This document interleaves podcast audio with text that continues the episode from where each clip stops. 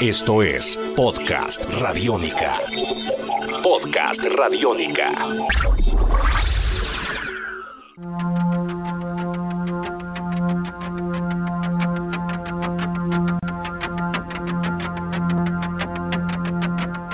Bienvenidos a una nueva edición de La TV en el podcast, estos podcasts que hacemos eh, cada cierto tiempo y que se enfocan en hablar de series de televisión de los años 80 y 90, eh, sobre todo series de acción, seguramente después eh, podremos mirar otros géneros, pero la idea es recordar algunas de las joyas de la televisión en una época en la que se habla mucho de Game of Thrones, Breaking Bad, House of Cards, Mad Men, y se habla de la era dorada de la televisión, también vale la pena recordar cuando en un momento la televisión tuvo un momento muy importante, tal vez distinto al de ahora, enfocado a otro tipo de cosas, pero con series que en su momento también fueron impactantes y que lograron quedarse en la memoria de mucha gente. Ese es el caso de la serie de la que vamos a hablar el día de hoy, que tiene una particularidad.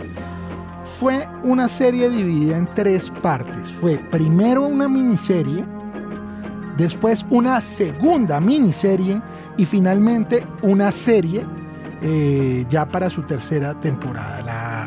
La, primera miniserie eh, tuvo, digamos, dos capítulos. La segunda parte de la miniserie tuvo tres capítulos y ya la serie como tal tuvo 19 capítulos. O sea, en total estamos hablando de 24 capítulos, muy poco para una serie, pero lo suficiente para haber quedado en la historia. Una serie que mucha gente recuerda por los conceptos que utilizaba acerca de invasiones extraterrestres, acerca de uno, la invasión de unos reptiles extraterrestres, la historia de una resistencia muy interesante.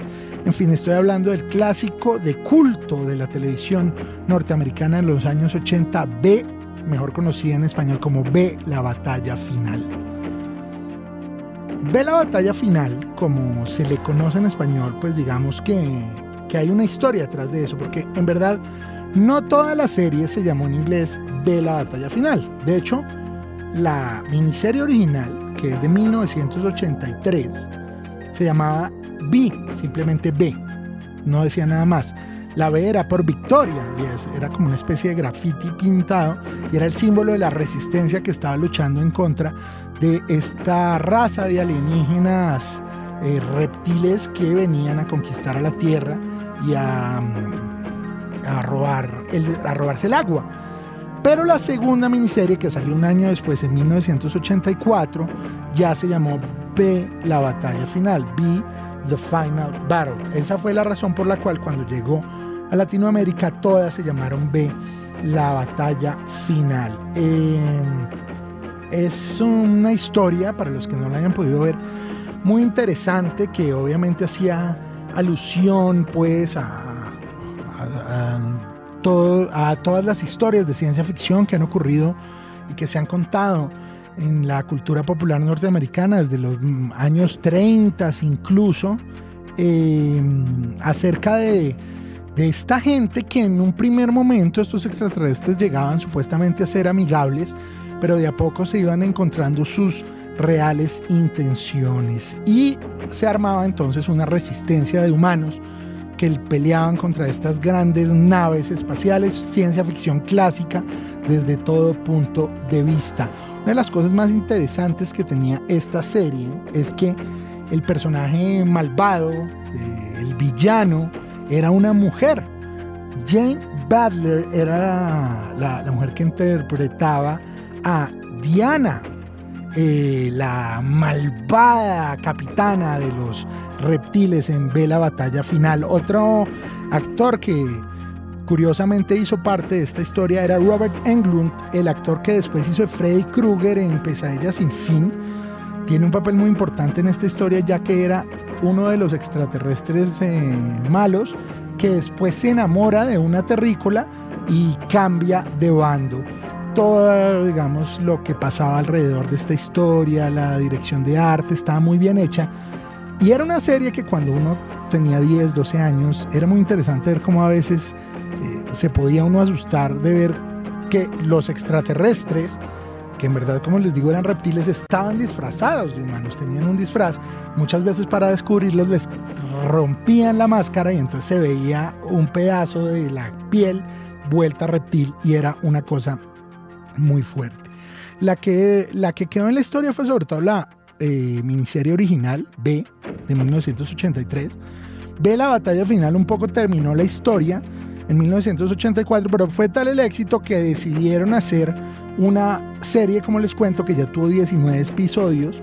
Cada episodio costaba en esa época un millón de dólares y para ese momento era la serie más cara que se había hecho para la historia de la televisión. Seguramente eso hoy en día ya lo habrá sobrepasado Game of Thrones. Ya la serie no tuvo el éxito de sus dos antecesoras porque había perdido un poco la sorpresa y porque la historia ya se había terminado de contar en la miniserie y acá digamos se dio muchos saltos y se dio muchas vueltas y finalmente no se logró eh, que tuviera la misma, el mismo impacto. Entonces finalmente ya en 1984 se acaba esta serie que finalmente en el 2012 tendría un remake que tampoco logró ser tan exitoso como los remakes de los que estamos hablando ahora, porque esa serie quedó en la historia. Yo les recomiendo a todos ustedes, si no han tenido la oportunidad de ver Ve la batalla final, que la busquen. Se van a encontrar con una serie de ciencia ficción increíble, muy bien hecha, muy bien contada y que además maneja todo un concepto acerca de las resistencias, que maneja todo un concepto acerca de las rebeldías. Realmente es una serie que tiene varios elementos claves a la hora de ver. Si les gusta la ciencia ficción, yo les aseguro que no se van a aburrir viendo Ve la batalla final. Por ahora yo me despido, espero que les haya gustado este podcast hablando de Ve la batalla final y nos estaremos oyendo muy prontamente para seguir hablando de otra serie de televisión inolvidable. Mi nombre es Manuel Carreño, mi arroba es popcultura si tienen cualquier duda y aquí nos seguimos escuchando. Un abrazo para todos, chao. Tus oídos se abren. Podcast Radiónica.